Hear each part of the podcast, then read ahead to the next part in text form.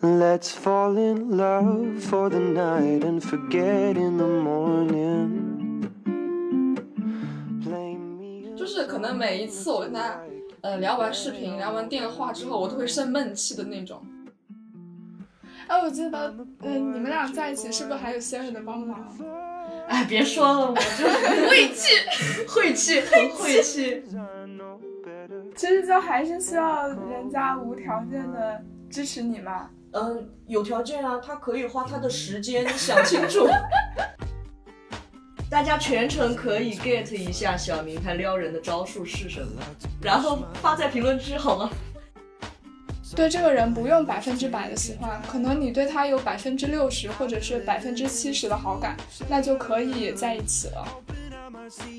如果说他说，因为我觉得你跟别的女孩子不一样，就会戳中我的雷点，想让后来的女孩子遇到这个人的时候体验感好一点。两天不理，然后我朋友们劝完之后，我直接一句我们分手吧。恋爱当中付出很多的那一方，其实是可以往这个方向想的。就如果你真的对他还有感情，而且是被动分手的那一方的话，那我觉得还是不要做朋友了吧，毕竟你也不缺这一个朋友。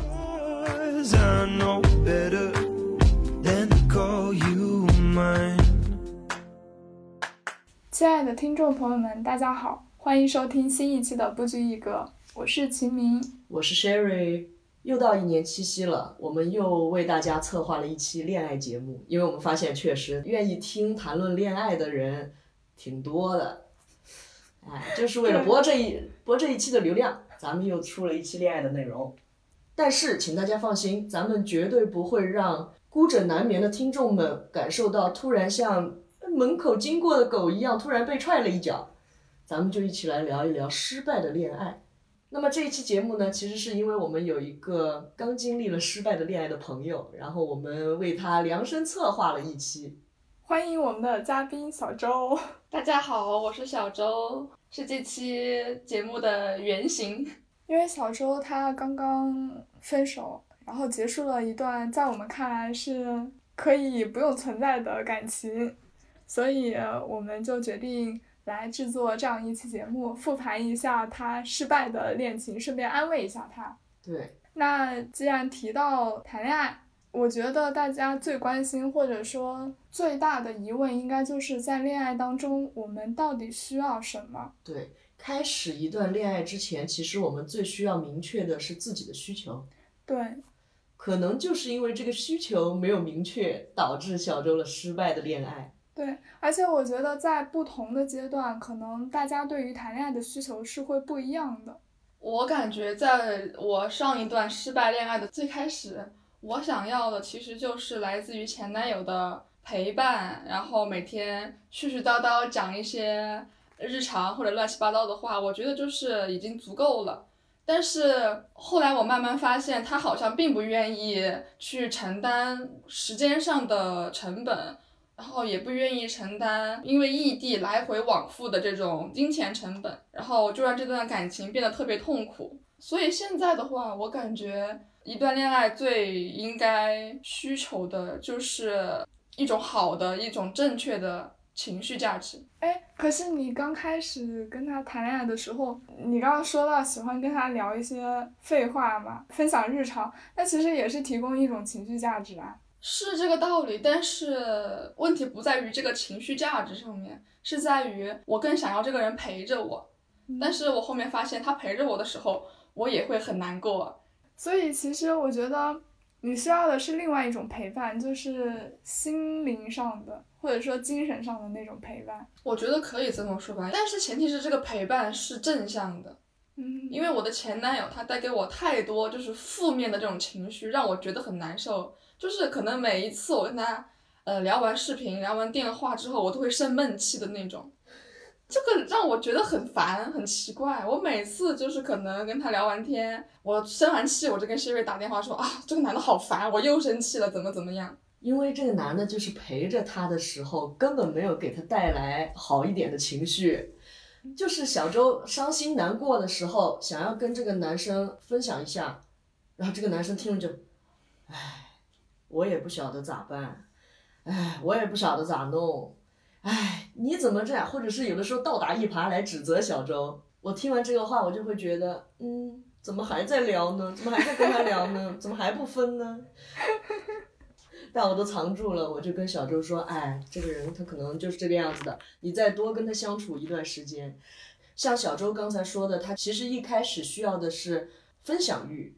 讲实话，是小周的倾诉欲很强，但是对方并没有给到相应的相应的对回应他希望的一些回应。包括说对方的分享也不够到位。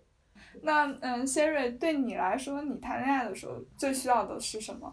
那我需要的其实就是理解，他可以跟我说很少的内容，可以跟我说很多的内容，但是他必须要理解我做这件事情的原因，我的底层逻辑是什么，就是他得支持我。无条件的支持你吗？他可以一开始嗯觉得我讲的是屁话，但是他经过思考过后，最好是要理解我的想法。其实就还是需要人家无条件的支持你嘛。嗯，有条件啊，他可以花他的时间想清楚，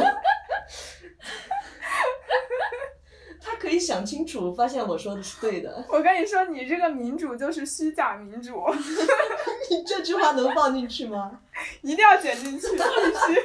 因为感觉就是从结果上来讲的话，你就是需要人家百分之百的支持，对吧？嗯就比如说，你可能会做一些在别人眼里看来很奇怪或者是很疯的事情，但是你就需要他认为你一直都是可爱的。其实是我发现，就是我跟很多人聊天的过程当中，跟大家很难达到一些共识，但我可以和大家成为朋友。我可以接受大家思想上面跟我不一样，但是我不能接受我的恋人思想上面跟我不一样。当然有很大偏差是肯定不行的，但是我有的时候会觉得一些很细小的偏差会导致以后巨大的分歧，所以我会觉得如果在细小的、在微小的层面上也能跟我达成共识，就是更好。就是我我会原谅我朋友们跟我的不一样，但是我不愿意接受恋人跟我不一样。但没关系啊，我也会去。试着理解他试着理解他，对。嗯，那小明呢？怎么陷入沉思了？因为我觉得我一直的诉求就特别特别简单，就是需要对方给我带来快乐就好。因为你也知道，我其实是一个不会把爱情看得特别重要的人，就我生命中有太多感兴趣的事情想要做了，然后我觉得这些事情我好像一个人也可以做。那我可以把自己照顾的很好，我一个人可以很好的生活，我就不需要他在生活上再帮助我什么，所以我就只希望他能够逗我开心，哪怕每天给我讲个笑话也可以。然后，所以就有的人说我应该去找一个讲脱口秀的。那小明这样可以吗？就是你跟他分享一些东西，他就用一些打趣的话来回应你。然后每天他也不跟你分享他的任何东西，他就每天给你分享一个笑话。哎，如果他能做到每天给我分享一个笑话，我可以接受。哎，那你不会觉得你整个时间跟他接触下来，你接触到的只是他的笑话库，中华笑话大全，你没有接触他本人。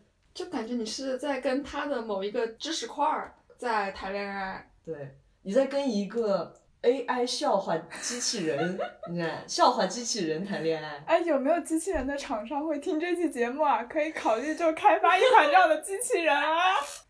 其实，嗯，你们说的这个问题，我倒没有很深层次的去想过，因为我感觉好像，哦，我之前谈恋爱的时候跟对方沟通都不是很多。你笑什么？谈恋爱，你的恋爱要靠谈出来，你不交流怎么谈呢？就是，嗯，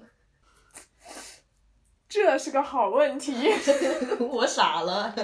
嗯，你说带来快乐，那当然不可能只靠讲笑话，对吧？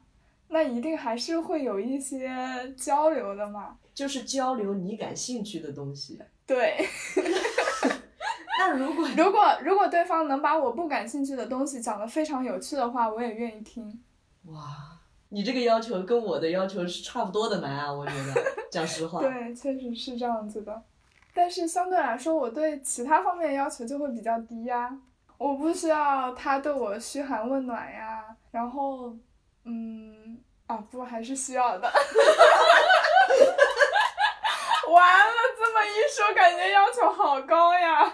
自己把自己绕进去了。但是我不是特别需要那种物理性的陪伴，所以我谈了两次恋爱都是异地，我完全不会因为异地就觉得一个人待着很难过啊，就完全不会有这种情绪。我有个问题，因为我最开始也是从异地恋起来的，异地恋从一开始那种感觉还是很好的，但是后来随着各种矛盾的增加啊什么的，你就会开始觉得厌烦。所以我觉得有没有一种可能是你前面的那些男朋友，在异地恋的时候给你的情绪很稳定，所以没有让你觉得特别难过。我觉得肯定不可能是一直很稳定的，它一定是有小波动的。但是如果超过一个振幅了，那我觉得这段感情就可以结束了。或者说，我会先尝试跟他沟通，如果得不到我想要的回答的话。那就可以结束了。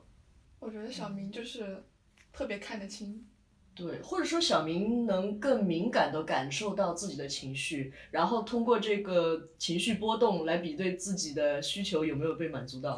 对，像小周就是一个哎呀，根本感受不到自己的情绪，是吗？对，他是属于当场跟我们哭完就过了。其实我觉得这样还挺好判断的呀，因为我有一个很唯一的标准，就是我会对比我跟他在一起，我的状态是不是比我一个人待着的时候状态更好。就是如果他让我不开心的时间累积已经超过我一个人待着的时候，那我为什么还要跟他在一起呢？但是我为什么不分手的原因，是因为我之前太喜欢这个男的了，就是太喜欢了，就是割不开。就不管 Siri 他圈分圈了半年多，我就是他可能 跟我讲了可能有半个小时，我们在冷风中瑟瑟发抖，在听他给我分析。然后我说哦好，回去我一定跟他聊。然后回去我打开手机之后，一开始说什么宝贝，然后我第二天就跟 Siri 说啊他对我真好，不啦不啦，Siri 气得头顶冒烟。但听你们刚刚说的那个人，他对你并没有很好啊，而且每次你跟他聊完还会生气，那你到底喜欢他哪一点？就是不知道，因为我们我们果然爱情是盲目的。就特别的盲目。我们最开始在一起三年，前面的半年其实非常非常的快乐，就从来没有吵过什么架呀，然后怎么样，就那段时间的感情可能就是支撑我后面不愿意分开的原因之一。但实际上是吵过的，他全给忘了。待会儿可以再说。好的，好的。他全给忘喽。那刚才既然聊到了你的恋爱初期，我们来聊一聊你是怎么遇上这个人、选择这个人的吧。刚认识他的时候，他就已经让你很感兴趣了吗？并没有，因为我们是在一个班的同学，然后他当时是坐我后座。我们最开始的交涉其实是因为我们班要订一本单词的书，是我负责订，但是呢，我又是走读生，我不住学校里面。他就主动请缨说：“哎，我来帮你收这个东西吧，你把那个什么地址、电话号码都给我，写我的地址吧。”然后就是因为这个聊起来的。后面慢慢的从我比较感兴趣的话题，就是聊进去了，从这儿是作为开始的。后面的话又聊到一些什么家庭，然后出去旅游这种话题，然后发现这个人哎还不错，那个时候情愫暗生的那种感觉。哎，我记得。嗯，你们俩在一起是不是还有 Siri 的帮忙？哎，别说了，我就晦气，晦气，很晦气。其实他们也是相互了解了很长一段时间，也是认识了差不多。我们从七月份开始上学，可能八月份就是正式开始交涉嘛，一直到差不多十一、十二月份这个样子。所以说，我说我必须要一个很长期的接触，我才会判断这个人是不是能在一起。哎，那其实几个月也不算很长哎。但我觉得，就是对于判断一段感情是否开始，应该是够了。确实，因为有的时候感情就是要那种热火朝天的感觉。对啊，比如说我就是这样啊，我就需要在趁我上头的时候立马在一起，不然等我过了这个时期就不行了。所以小周，你是一定要先了解这个人，然后确定自己特别喜欢他了，才会跟他在一起，是吗？对你对这个人有一点点好感，但是还没有到那么喜欢的程度，你会愿意跟他试一试吗？就是你这种试一试是指的直接在一起，还是说对，就是直接在一起，然后培养感情？嗯那我不愿意。那你说的试一试是什么呢？就是慢慢当做朋友的接触，就是经过一段暧昧期这种感觉。但是就是暧昧的朋友，暧昧的朋友，对，哦，暧昧的朋友。我我觉得那个不算试一试，嗯，那个暧昧期是恋爱的必经之路。嗯，我其实有认识很多朋友，都觉得对这个人不用百分之百的喜欢，可能你对他有百分之六十或者是百分之七十的好感，那就可以在一起了。本人就是这种朋友之一。那恋爱都是尝试出来的，谈出来的。我在百分之六十七十喜欢这个人的时候，我去谈恋爱，我去接触，就还有加分的可能。但是我在百分之百喜欢这个人的时候再去接触，那不就只是加加减减，加加减减，加也加不到哪里去，但是一定会狂减的吗？啊、我觉得你说的很有道理，因为我当时跟他在一起的时候，就已经有点那种难以割舍的那种感觉了。哎，那恋爱初期你会因为他做了什么特别生气啊？我感觉可能就只有出去玩儿不跟我说这种，但这件事情我也会很生气，跟我说一声会有什么大不了的呢？又没有让你在玩的时候一直跟我说。这个其实还挺合理的，这种要求。好，你出去玩了，然后我一直问你，哎，这会儿吃什么啦？哎，这会儿你们到哪儿啦？这个我是不会去干的。但我会觉得，如果都需要我来问你，你才告诉我说你在干什么，那就是这个人对我的分享欲不够，那我就不想再继续跟他。嗯，我觉得这还不是分享欲的问题，这就是单纯的这个人没有把你放在心上，他还是沉浸在他一个人的那个状态里面。对，嗯，那你是这种沉浸在一个人的状态里的人吗，小明？就知道你会这样问，但我觉得我这方面做的还挺好的，因为对我来说，我觉得告知对方行踪或者是你现在生活的各种变化什么的，这是一种谈恋爱的义务。对，对，那听到这里的小伙伴们一定要注意了，如果你的对象跟你说啊，没必要跟你说这些吧，那就说明他没有太把你放在心上，这是实话。完了，真的新锐又要开始劝分了。这真的是实话啊！但我觉得应该正在谈恋爱的人可能不会在七夕听节目吧？对，对这就是为什么我们会做一期关于失恋的节目的原因，对。不然多么煞风景啊，对吧？那你们是要到多喜欢才能够选择试一试呢？按照我当时的状态来说，我感觉就是可能每天早中晚一直聊天，基本上除了学习、吃饭啊，然后一些其他重要的事情之外，基本上都在聊天。就是这种紧密程度了，我觉得就可以在一起。嗯，到目前为止，我觉得我的感情里面还不存在“试一试”这个词，因为我都是属于很快会喜欢上一个人，然后很快跟他在一起的，不存在那种特别犹豫的时候，多快算快呢？一般一两个星期吧。一两个星期，你是指从认识他开始的一两个星期吗？不不不，是从我们深入的了解或者是很频繁的聊天开始算。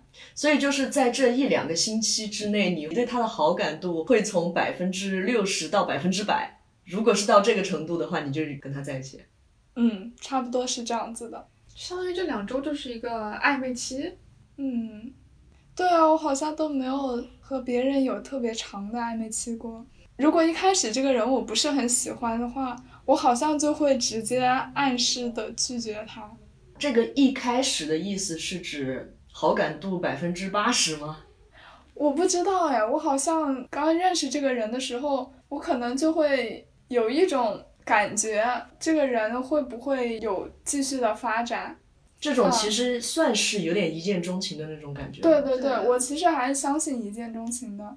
所以我就无法理解为什么你们一开始就可以对一个人百分之六十的喜欢。我感觉我对于就是刚认识的所有朋友，基本上都是从三四十开始，然后慢慢接触，然后升到五十左右。因为你遇到一个人，你当然会对他第一印象就是有趣还是没有趣啊，那要是是一个很帅的帅哥，但是没去呢？那就绝对不行，因为你知道我不是颜控啊，所以我我对一个人产生好感，肯定就必须他要有趣，他要有让我继续跟他聊天，或者说继续发掘他的那种欲望才可以。我就是对人天生好感度大概百分之五十左右。其实我内心里面会觉得所有人都不太及格，哦，然后在慢慢去聊天的时候再去上升好感度。所以我有的时候觉得上升到百分之七十，我也是可以接受试一试的。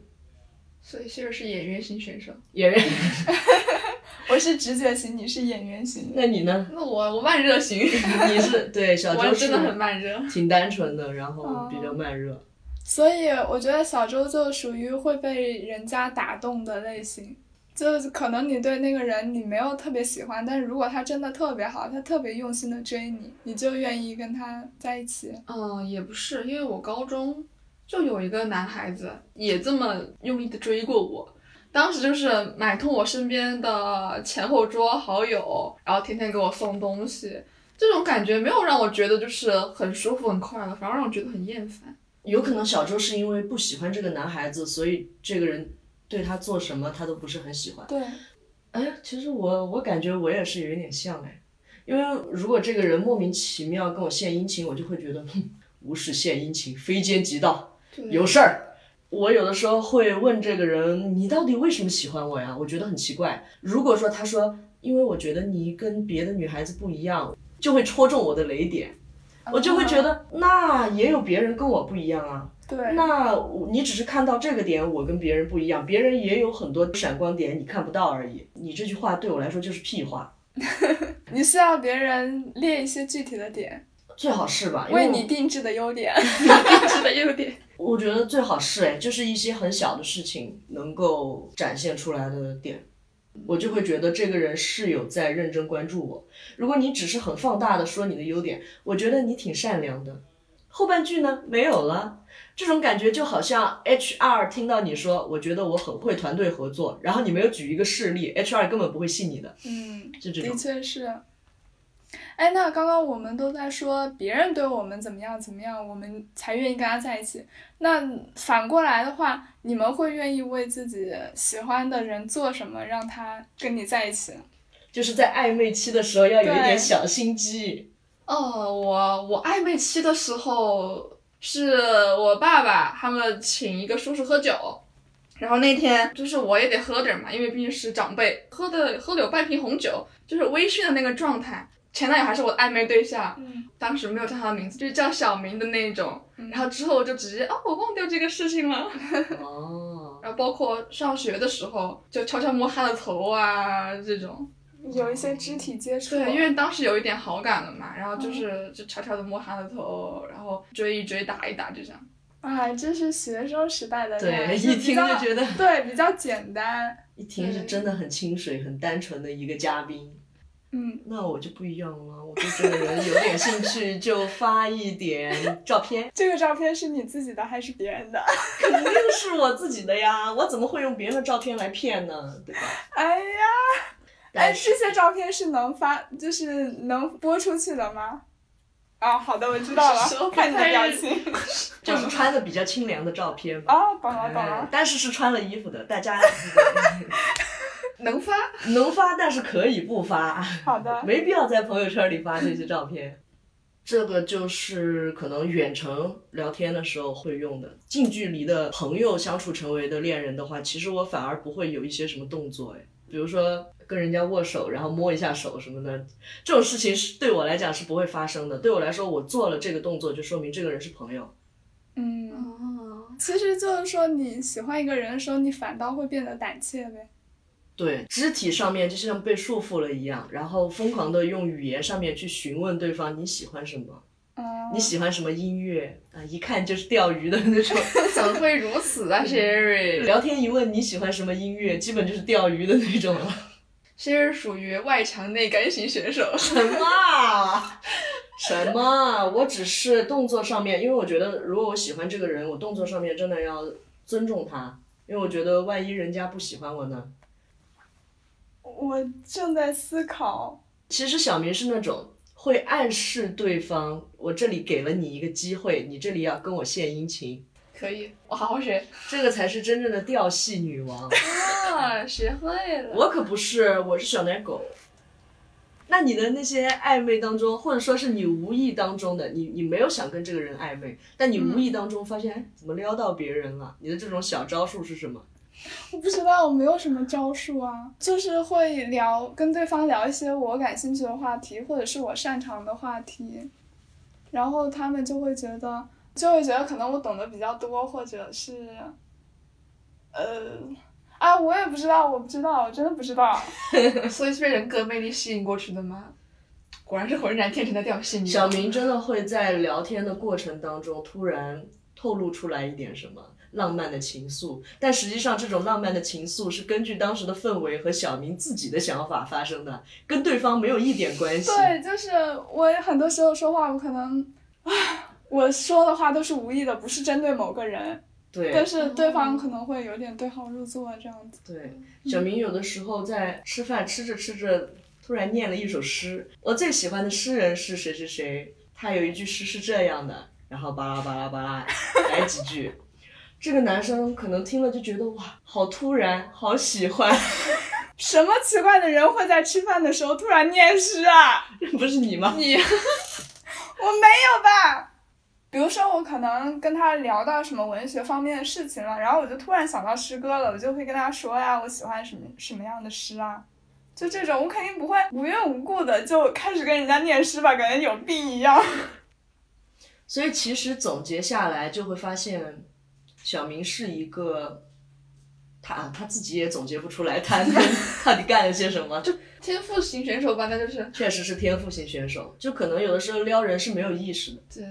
对，不像我们撩人就是有意识，但是很笨拙。我是真的很笨拙，大家以后不要聊音乐了，真的很明显。但是你这样很真诚啊。看不出来撩人的痕迹。对，我觉得这种就很好，我就特别喜欢。对，因为是小明这里这一句就是无形之中撩人了，大家 get 一下，大家全程可以 get 一下小明他撩人的招数是什么，然后发在评论区好吗？然后小周的撩人的技术呢，也是就是青春期的对，是那种学生时代很青涩的、很纯真的恋爱。然后还有就是《老友记》里面 Rachel 的一个招数，我有的时候也会用的。啊，我知道了。对，嗯，就是可能撩一下头发，然后就说，就说你继续说吧。那你的生活是怎么样的呢？那你的童年是怎么样的呢？其实我有的时候也会用这种招数，就是倾听。对，其实我有时候也会问，就是尝试着让对方说更多，对就而不是说我一直在输出我自己的事情，我会先让对方说。实际上，这个人就是感受到你的倾听过后，他就会觉得天哪，你怎么这么善解人意啊？对，你怎么这么懂得倾听啊？你好理解我呀，就会有这种感觉。对，也是会很有用的。哎，那我有一个疑问，就是你们确定关系的话，是需要对方有一个明确的说法，还是说就自然而然的，然后就这样在一起呢？嗯，我觉得像我来说，我就需要一个确定的说法。我需要一个比较明确的讯号，我才能知道说我们现在还是在暧昧期，还是已经到男女朋友了。因为有的时候我暧昧期做的事情可能跟男女朋友做的差不多，这个如果不明确说出来，我就会觉得有点怪。但是根据我目前的情况来说呢，他的说法是。我们难道不是男女朋友吗？如果不是男女朋友，我为什么要跟你说这样的话，做这样的事呢？但这个是属于他没有给你明确的信号呀。对这个，我就觉得他没有给我明确的信讯号，然后我就会有点不太开心。你没有办法界定你们现在之间的关系。对，呃，一般都是我会先问对方，你是不是要跟我表白？你会直接这么问吗？会的，我就是很直接的问你是不是想让我做你女朋友。但是他做了什么事情让你问出这句话呢？对，他当时好像是旁敲侧击的问我有没有男朋友还是什么样，但具体我其实不太记得了，因为我当我确定这个人他确实是喜欢我，他有那方面的意思的时候，我就会主动问他。哦，然后第二次就是可能对方稍微开了一下玩笑，然后我就说啊，那我考虑一下吧，你要不要直接表个白什么的？哦，这个是真正的吊人性选手。嗯，我觉得我这个不是钓哎，我就是直接，我觉得没有必要猜来猜去的其实我觉得挺吊的，对，就我听了这句话，我会觉得挺勾人的，啊，真的吗？真的。那我确实没有意识到。我其实我会觉得，如果我对你的好感度只有百分之七十，但是你突然问我这句话，我就会觉得挺有意思的。这个人，因为我对你好感度已经到了百分之七十了，我会直接跟你试一试。啊，我跟你理解其实不一样哎，我就会觉得，如果这个人不是真的喜欢我，可能我这样问他的话，他就会犹豫，或者是他有退缩，那我就知道他可能不够喜欢我呀。那我们刚刚说了一些在恋爱之前，就比如说暧昧期的时候一些事情，接下来就应该到了谈恋爱的阶段了。对，让我们请小周先跟我们分享一下自己和前男友之间沟通有什么样的问题吧。那问题大了去了，说起来就晦气。就是我的前男友这个人呢，他是一个分享狂魔，啊，啊，就是比如说他特别特别喜欢什么，比如说汽车的这种资讯呐、我们聊天可能一共才聊两个小时，他一个半小时疯狂输出，完全不理我跟他说了什么东西，然后中途打断他他也不管。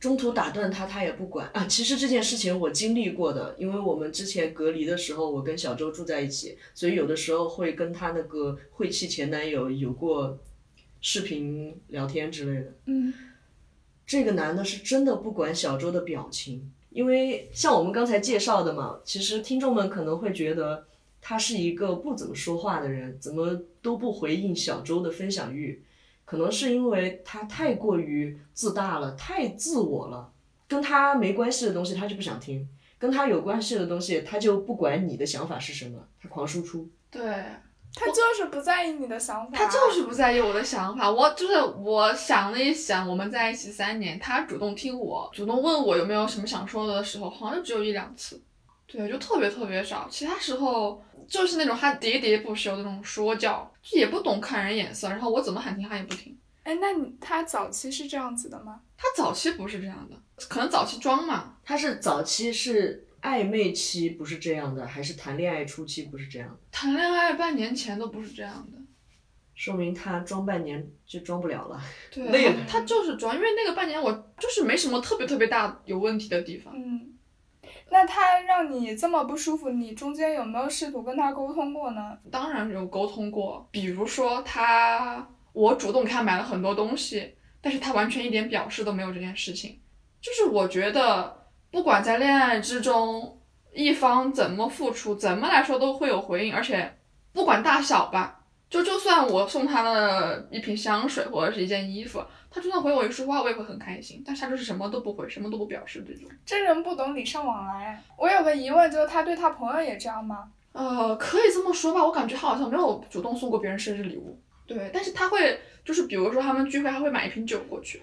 他是一个很爱喝酒的人，其实我觉得他去别人的生日宴会，正常情况下是可以带生日蛋糕，甚至是带一个礼物。如果说送酒的话，是挺挺具体的一个东西了，就是一定会知道在场有人会喝酒，然后他又这么爱喝，讲实话，我觉得是他想喝。嗯，对。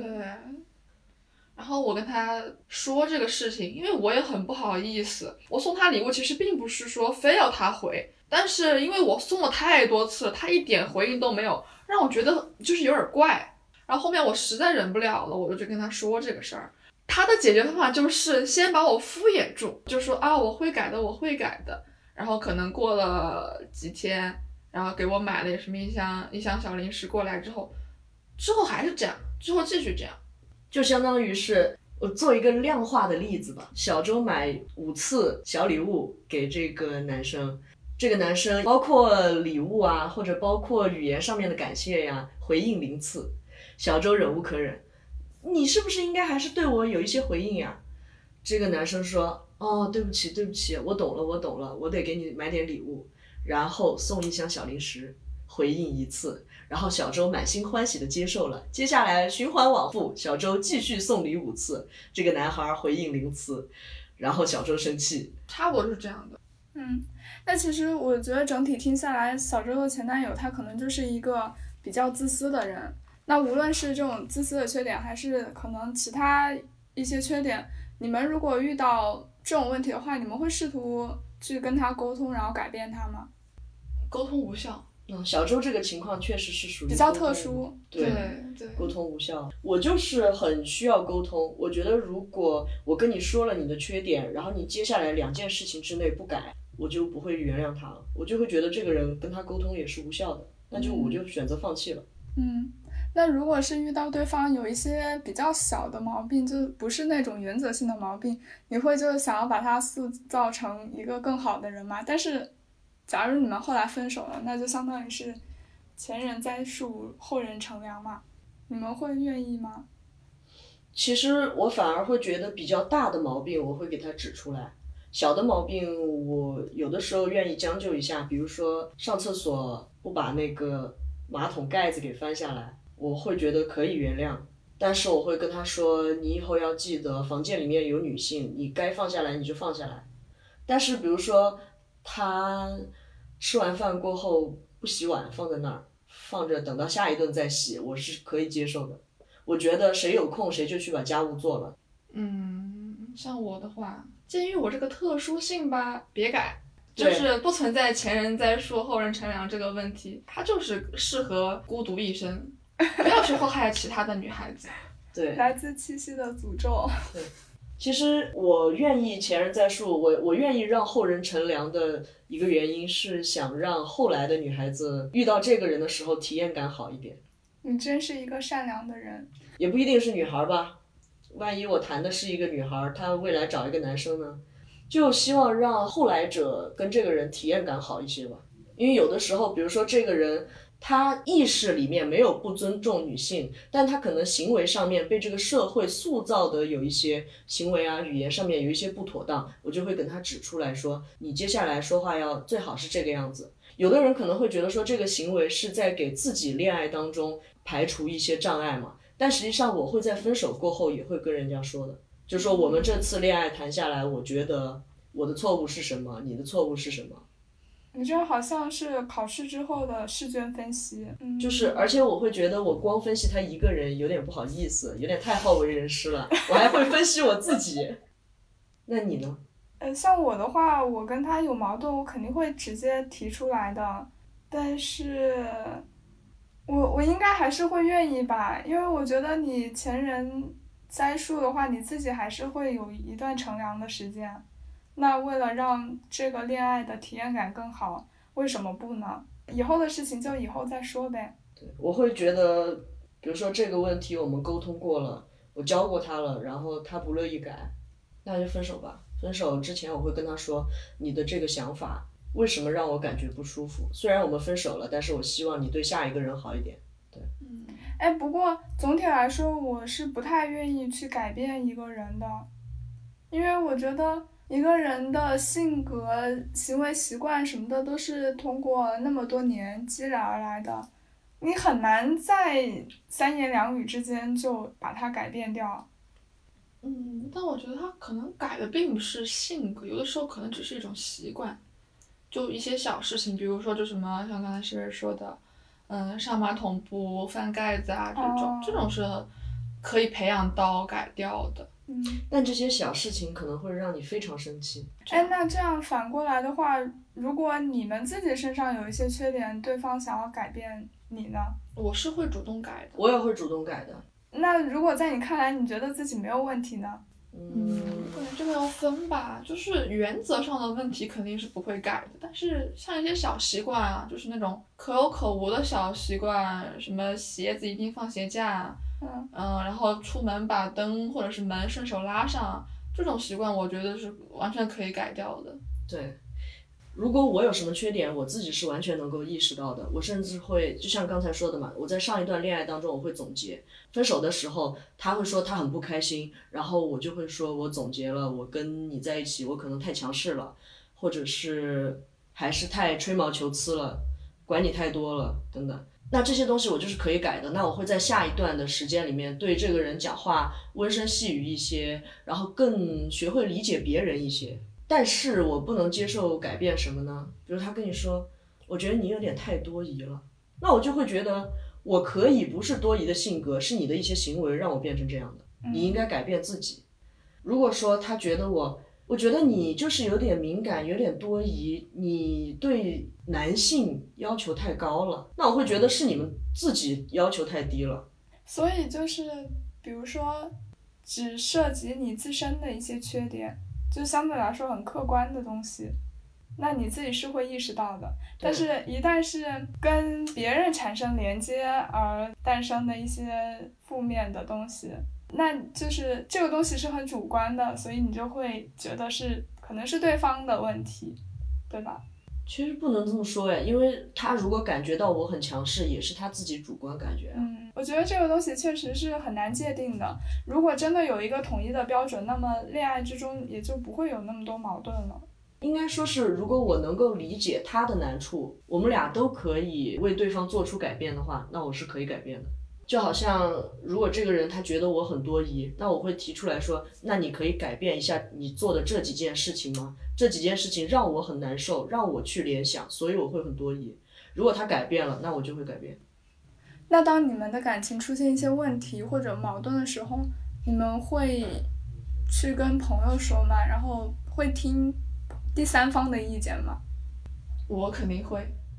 我的倾诉对象一直都是 Sherry。对，其实我觉得不是听取建议，是一定会向第三方诉说，但是真的是不咋听我们的建议。对，就是我可能说完我又忘了。对，主要是自己主观上面会受影响，只是说那个时候我们作为朋友对他的影响还不够大。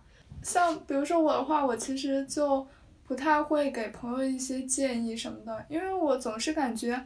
他们跟你说自己爱情的一些事情，或者说询问你的建议的时候，他们心中是已经有答案了的，他们只是想到你这儿来求证，然后听一些自己想听的话，就很多东西还是得你自己意识到，或者是你自己想通。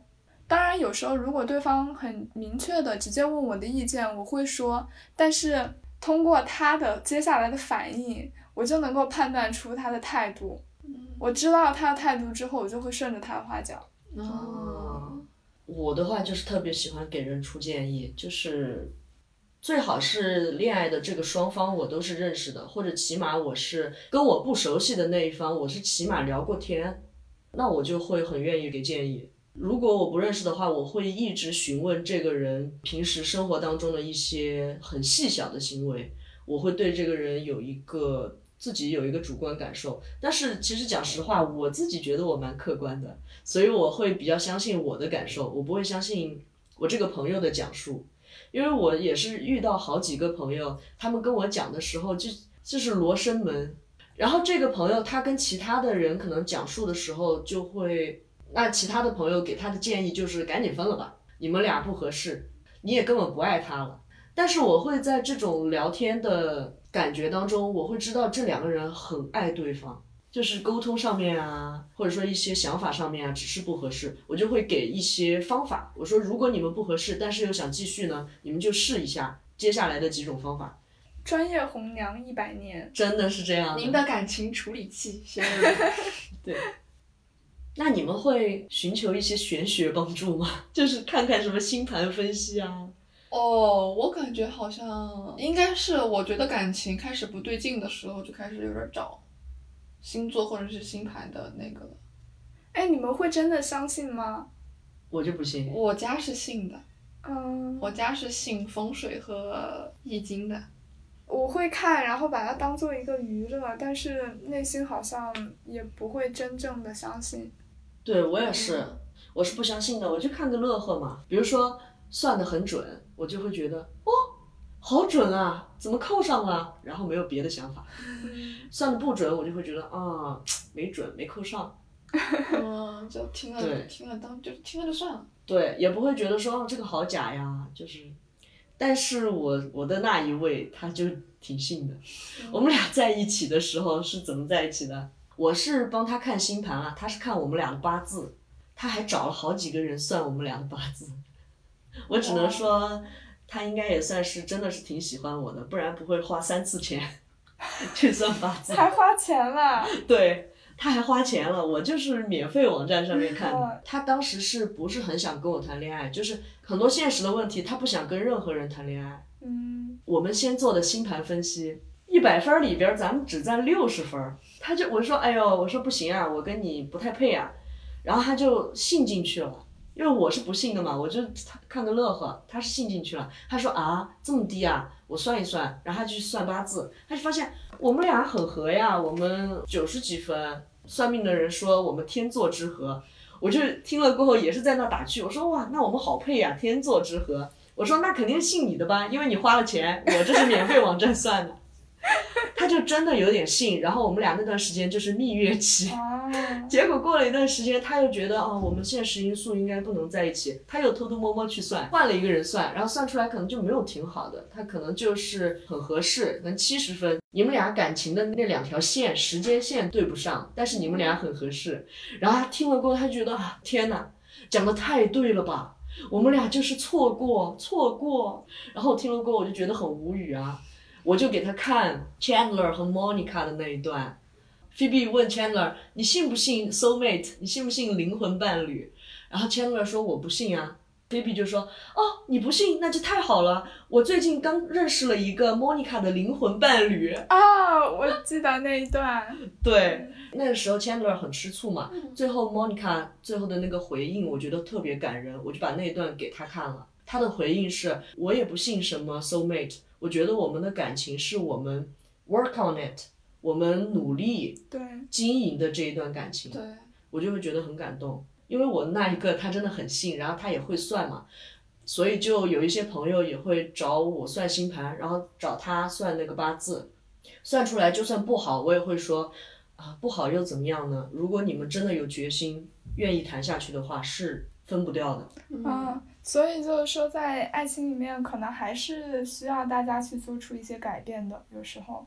对，我觉得是需要，如果是真心实意觉得真的就是他了，就算有很多的矛盾，我也觉得就是他了，那是必须要做出改变的。嗯，嗯，可是就是在这种朋友的劝说呀，或者玄学加持下，一段感情还是还是会淡掉，会分手。你们会怎么接受自己分手呢？对于我来说，因为我把这些事情看得比较大嘛，就我还是能接受一个人他哪怕爱我，但还是要离开我的。我觉得这些东西不用强求，就是走了还会遇到新的人呗。遇不到的话，那一个人生活也没什么呀。那一般是你主动提出的分手吗？因为感觉好像你不太 care。呃，其实严格意义上来说，都是对方提的啦。严格意义上嗯对啊，因为我能够感受到对方的冷淡，或者是对方的那种想要分手的意愿嘛，然后就会问他们说你还想不想继续啊？如果不想的话，那就那可是你觉得对方为什么会冷淡呢？那这个要问他们呀，我也不知道呀，可能有很多因素吧，嗯，可能主要是因为异地，那你觉得这样是算是他们主动分手吗？其实我觉得算哎，因为从分手那一刻的意愿来讲，我还是不愿意分的，但是我好像能很快的接受分手的这个事情。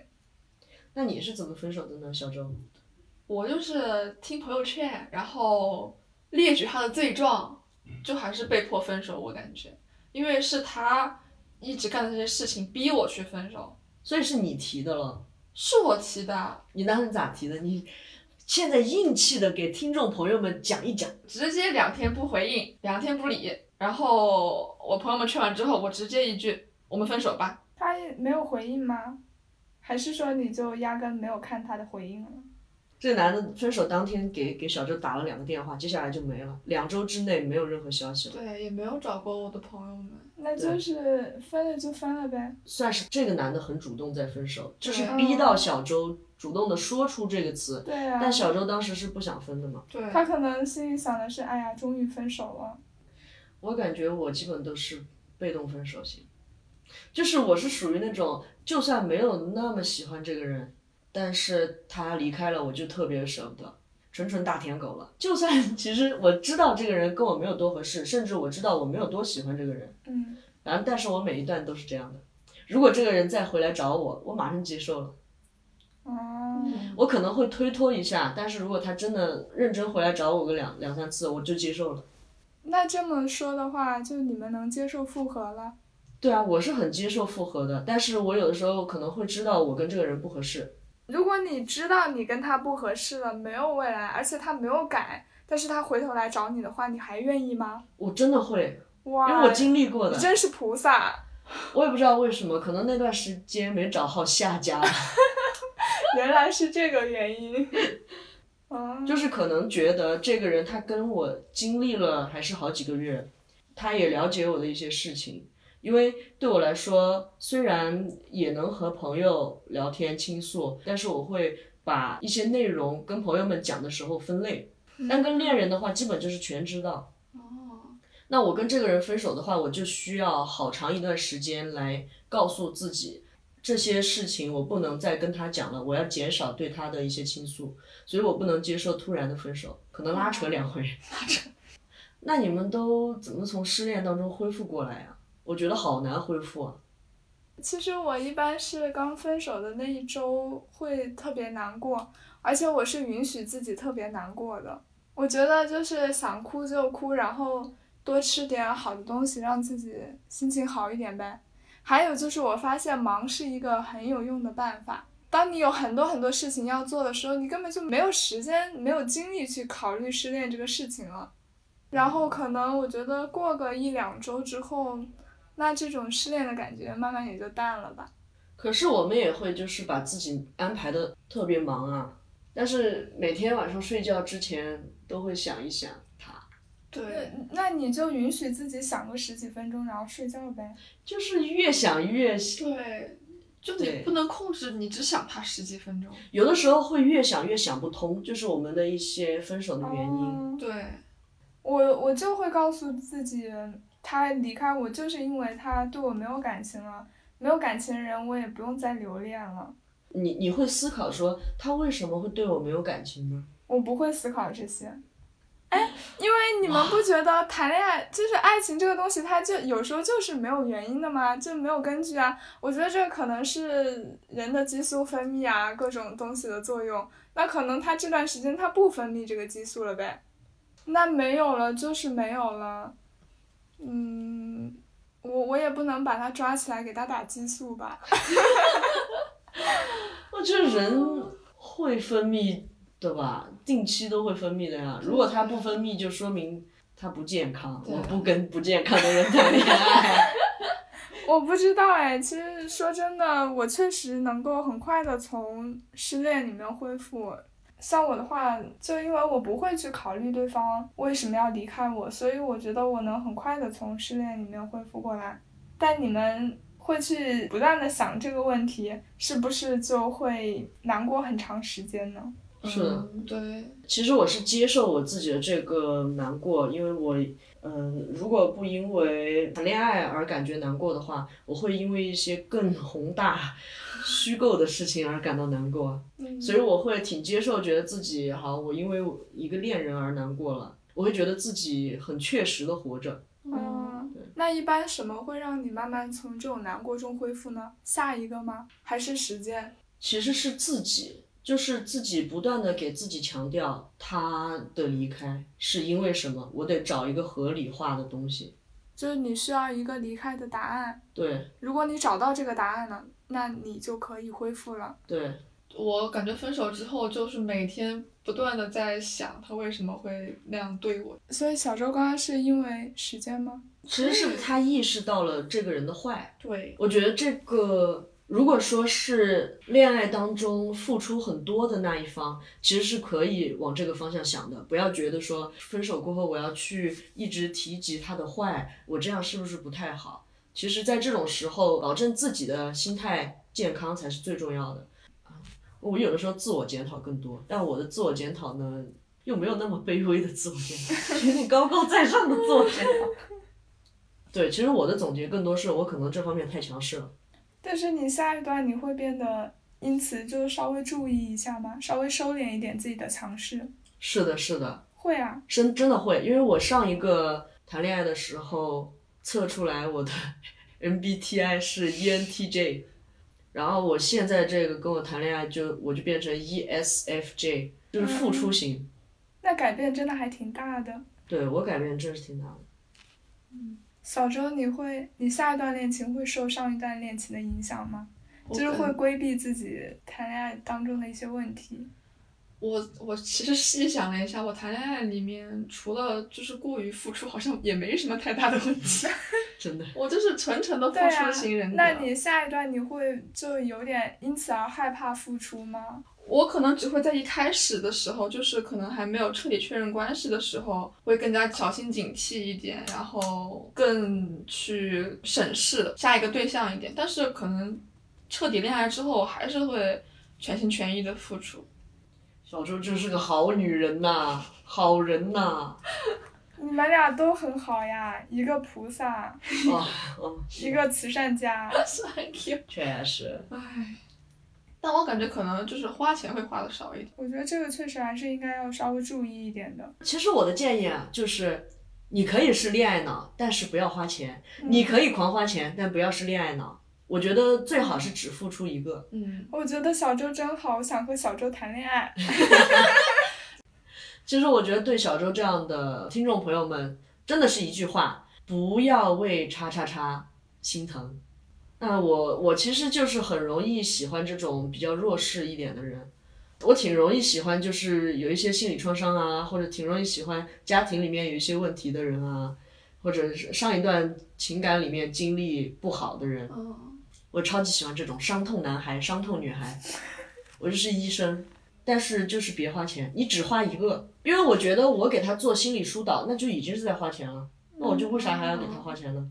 另外一方面，我也不强求人家给我花钱，但是如果这个人不给我花钱，我是会要求他很真挚的付出情感。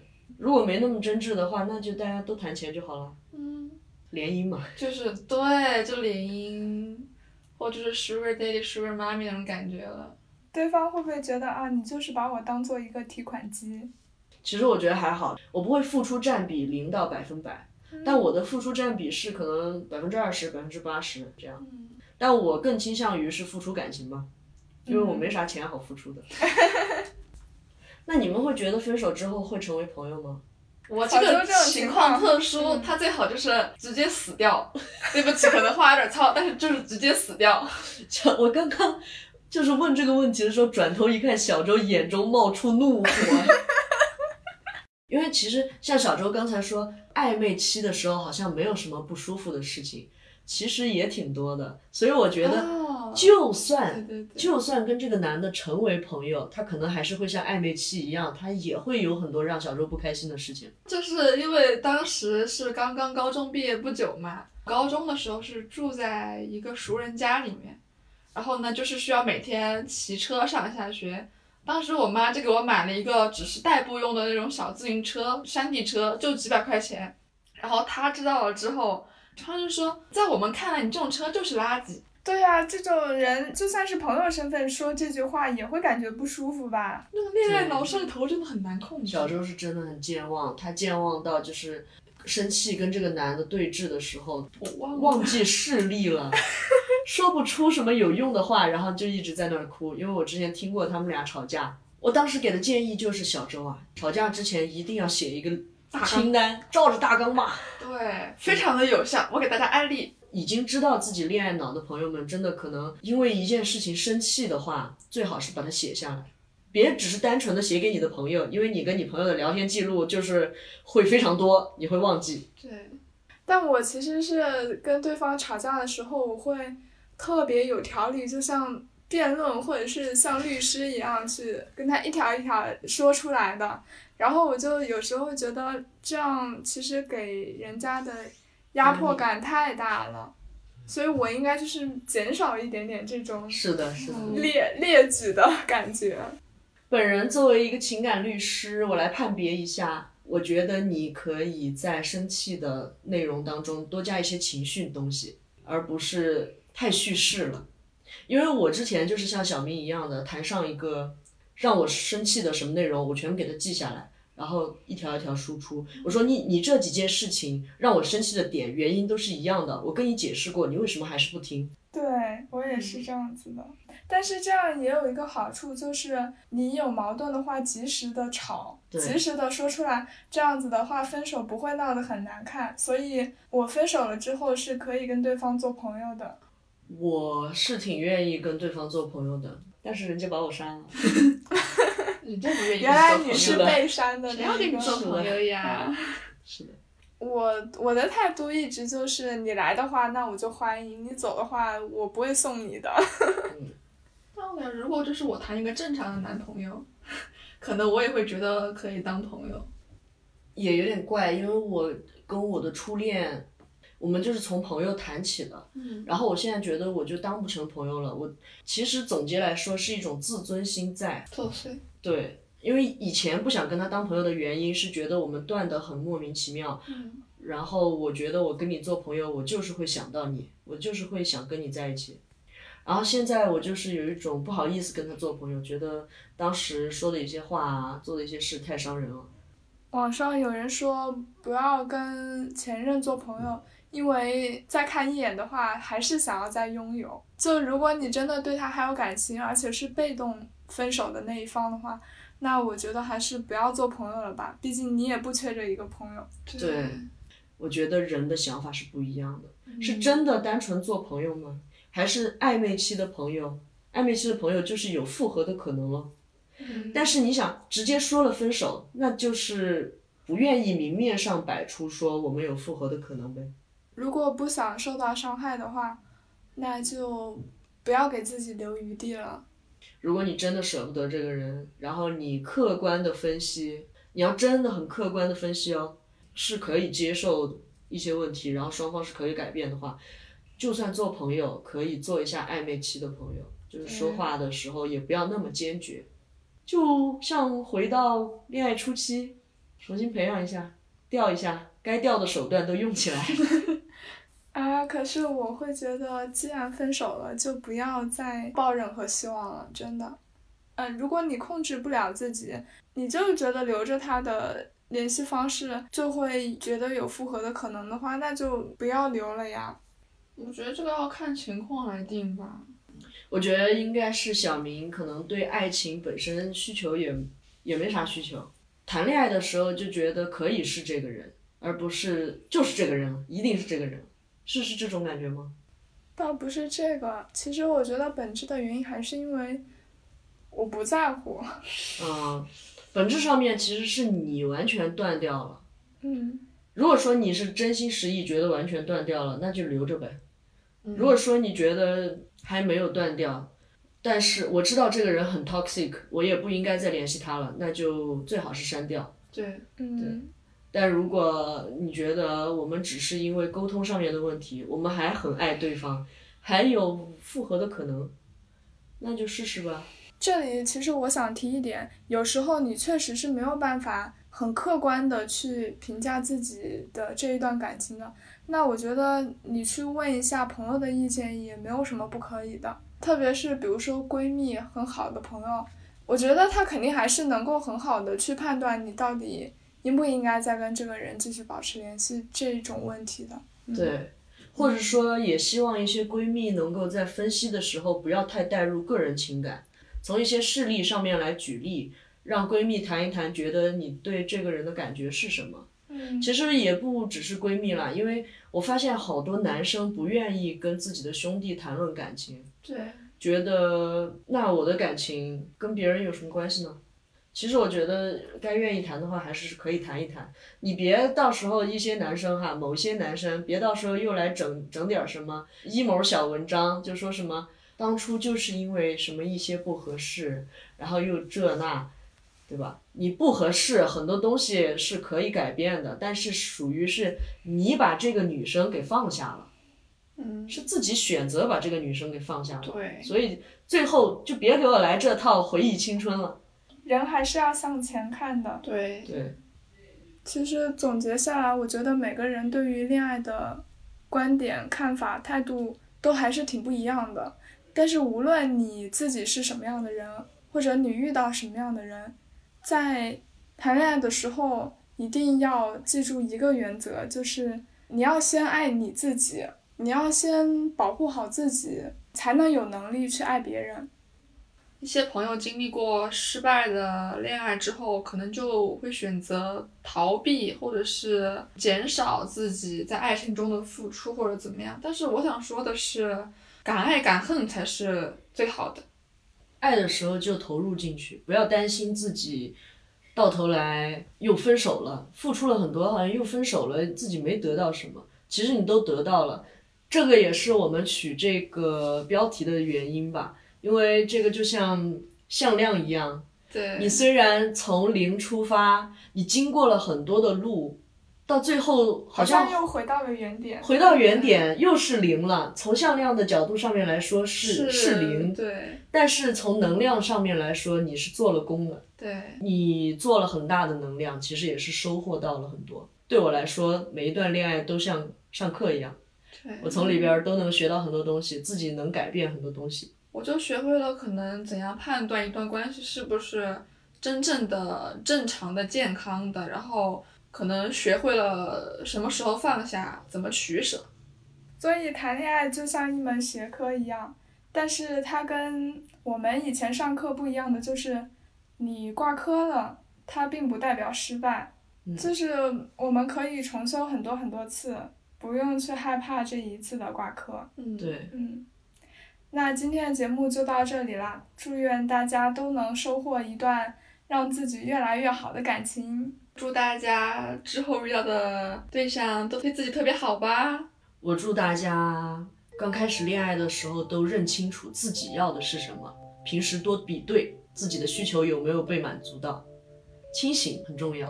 对，嗯，那今天的节目就到此为止啦，感谢大家的收听，我们下期再见，拜拜，拜拜。 Let's fall in love for the night and forget in the morning.